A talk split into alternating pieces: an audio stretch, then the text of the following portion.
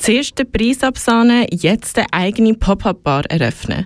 Beim Team, wo hinter dem Badener 5400 Gin steht, läuft es gerade richtig gut. Der Florian Pfeiffer hat sich mit dem Stefan Wetzel unterhalten.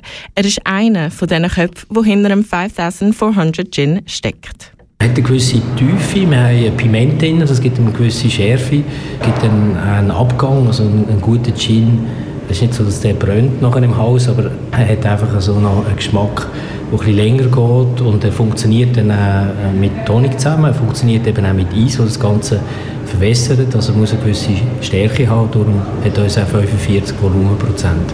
Seit zwei Jahren darf Baden von sich behaupten, dass sie einen eigenen Gin hat. Aber nicht irgendeinen.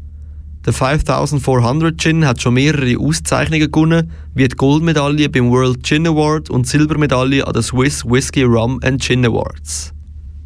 Der 5400 Gin besteht aus neun verschiedenen Botanicals, also Pflanzenstoffen.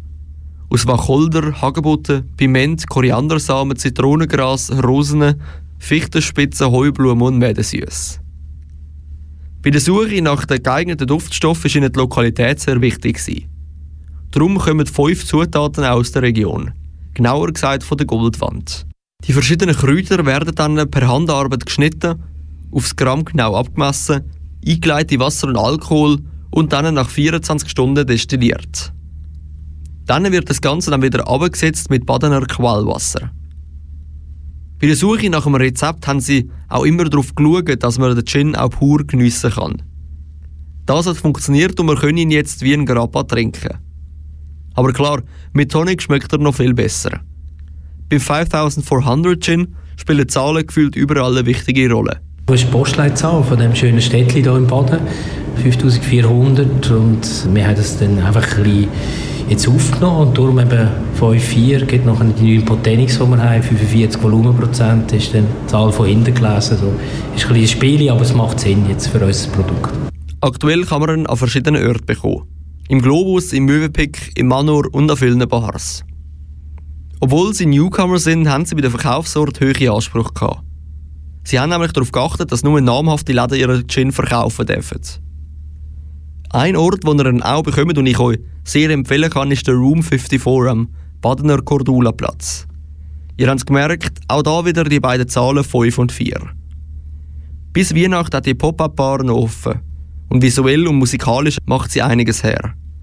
Gerade beim Eingang steht eine Bar mit vielen 5400 Gins an der Wand, wo rund um den neonblauen Wacholdergott platziert sind.